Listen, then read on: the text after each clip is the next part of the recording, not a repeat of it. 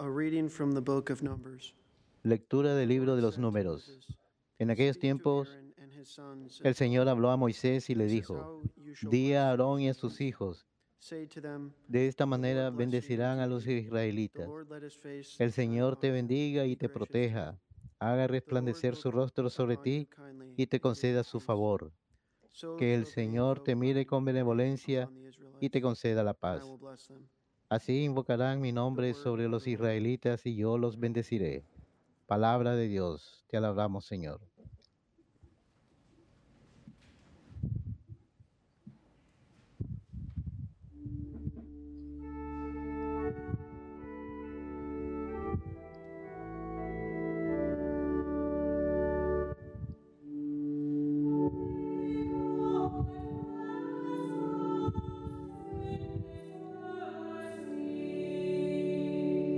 Piedad de nosotros, Señor, y bendícenos.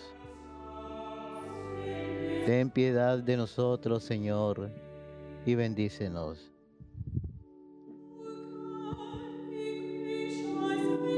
Ten piedad de nosotros y bendícenos.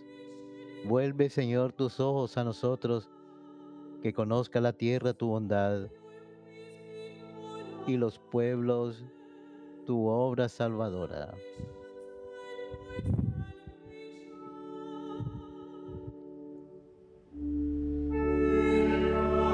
Ten piedad de nosotros, Señor, y bendícenos.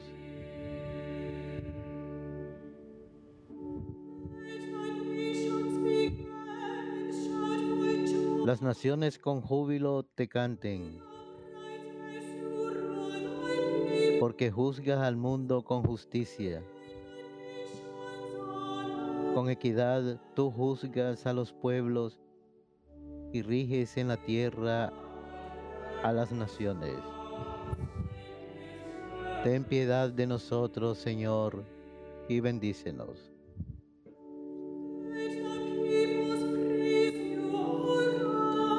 Que te alaben, Señor, todos los pueblos que los pueblos te aclamen todos juntos. Que nos bendiga Dios y que le rinda honor el mundo entero. Ten piedad de nosotros, Señor, y bendícenos.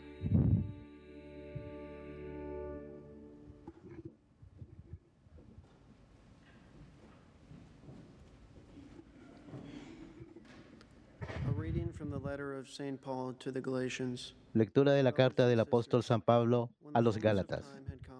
Hermanos, al llegar la plenitud de los tiempos, envió Dios a su Hijo, nacido de una mujer, nacido bajo la ley, para rescatar a los que estábamos bajo la ley, a fin de hacernos hijos suyos.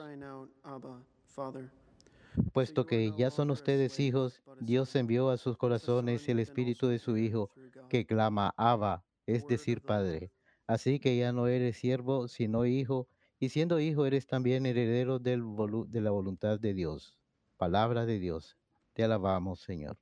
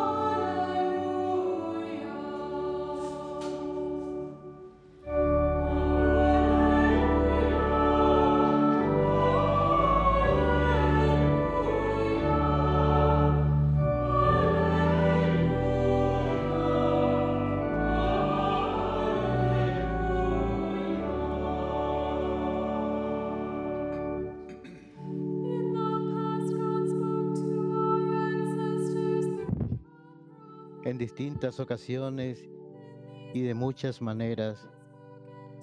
Habló Dios en el pasado a nuestros padres por boca de, los profetas. ahora, en estos tiempos, nos ha hablado por medio de su Hijo.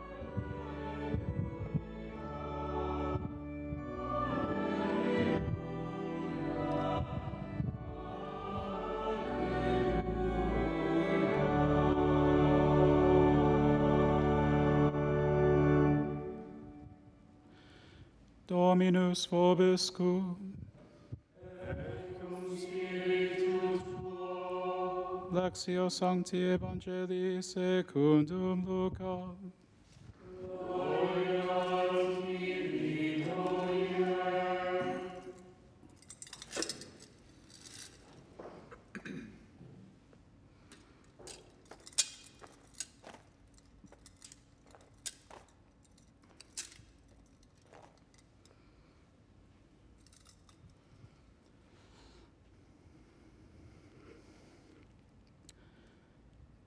Shepherds went in haste to Bethlehem and found Mary and Joseph. En aquel tiempo los pastores fueron a toda prisa hacia Belén y encontraron a María, a José y al niño recostado en el pesebre. Después de verlo, contaron lo que se les había dicho de aquel niño. Y a cuantos los oían, todos quedaban maravillados. María, por su parte, guardaba todas estas cosas y la meditaba en su corazón. Los pastores volvieron a su campo, alabando y glorificando a Dios por todo cuanto había visto y oído, según se les había anunciado. Cumplidos los ocho días, circuncidaron al niño y le pusieron el nombre de Jesús, aquel mismo que había dicho el ángel antes de que el niño fuera concebido.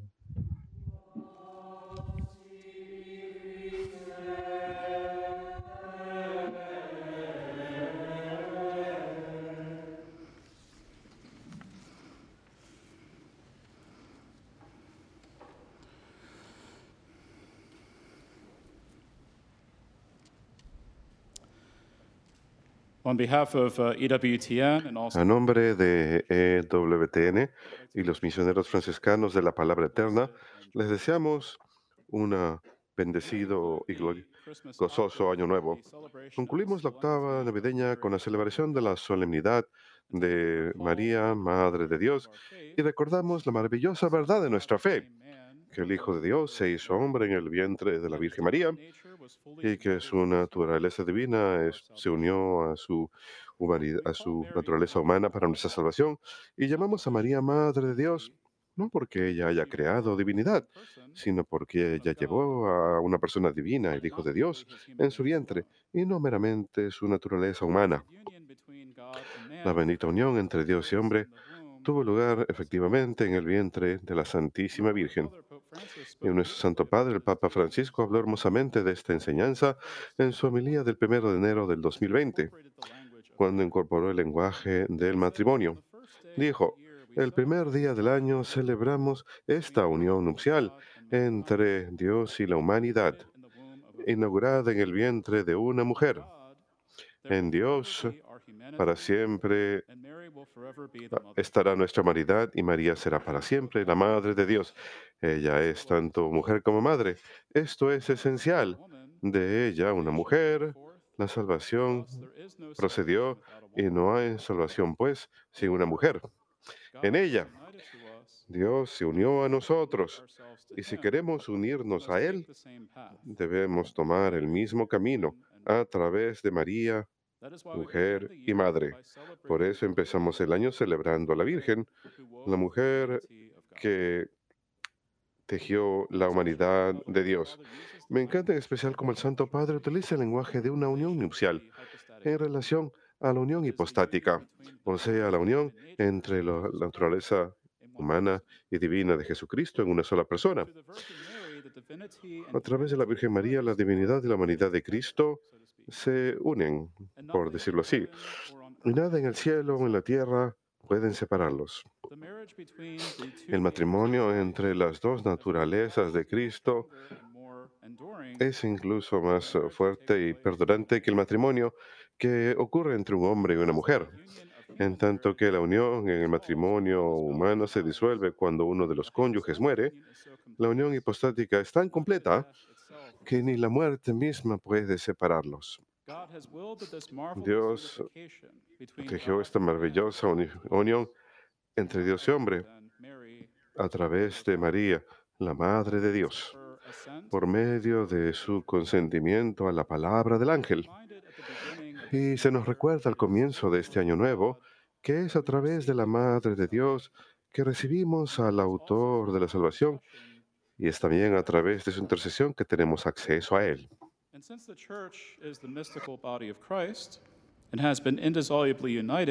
Ya que la iglesia está unida a Cristo de manera indisoluble, la Madre de Dios también es Madre de la iglesia. Ella es madre de todos los miembros de la iglesia. San Irineo enseña que el nudo de la desobediencia de Eva fue desatado por la obediencia de María.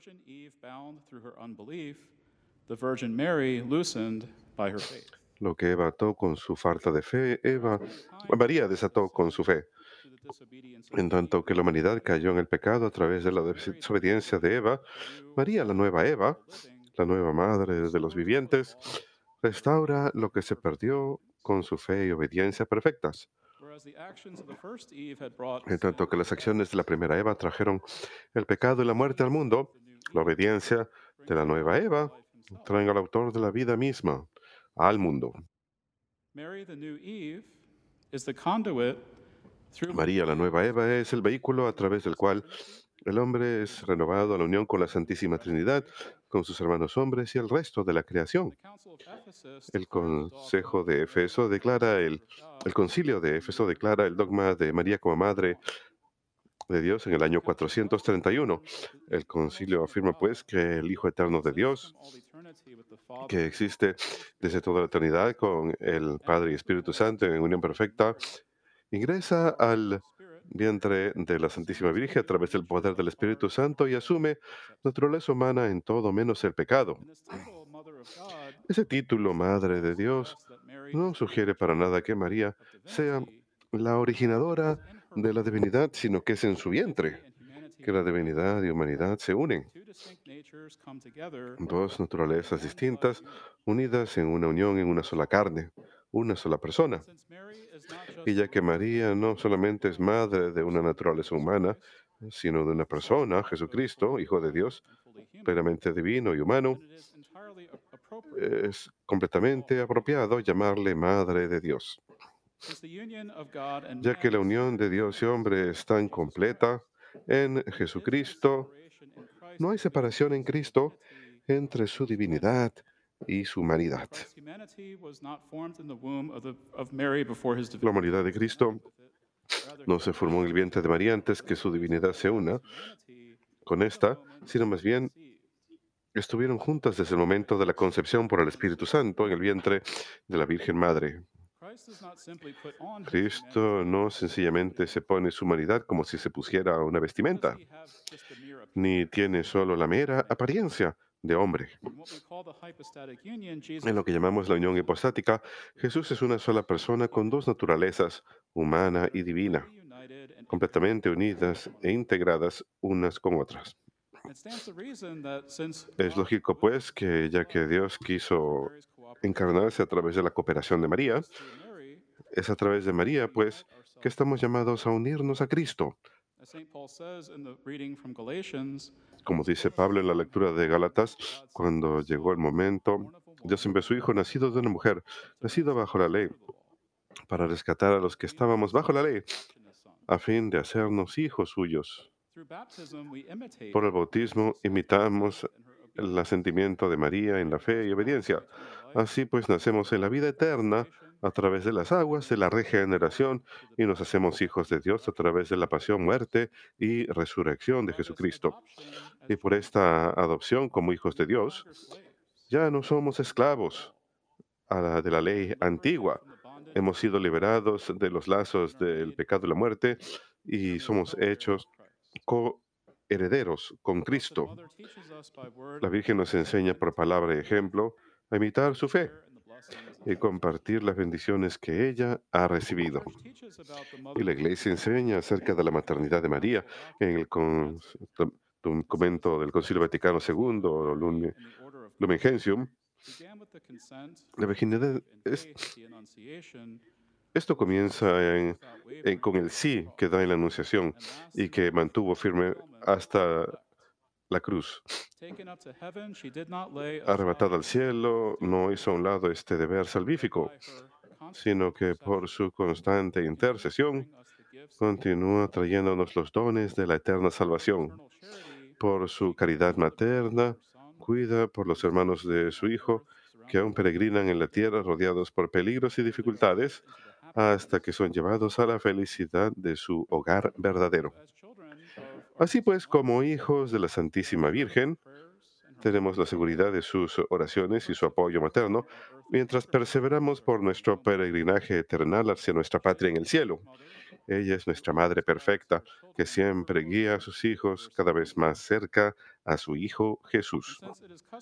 Y ya que es costumbre hacer una resolución al comienzo de un año nuevo, quizás una buena resolución para todos nosotros podría ser renovar nuestra devoción a la Santísima Madre como hijos amados de ella, aprender de su ejemplo de fe, humildad, obediencia, oración y todas las virtudes. Pedir su bondadosa intercesión más regularmente, acudir a ella más frecuentemente y esforzarnos por imitar su sometimiento pleno al Señor con fe y confianza plenas. La Virgen nos muestra que la fe perfecta, esperanza y amor expulsan todos los temores, enojos, falta de perdón, ira, confusión, discordia y todo lo que puede perturbar nuestro espíritu. Así pues, oremos juntos como hijos de ella. Santa María, Madre de Dios, ruega por nosotros los pecadores, ahora y en la hora de nuestra muerte. Amén.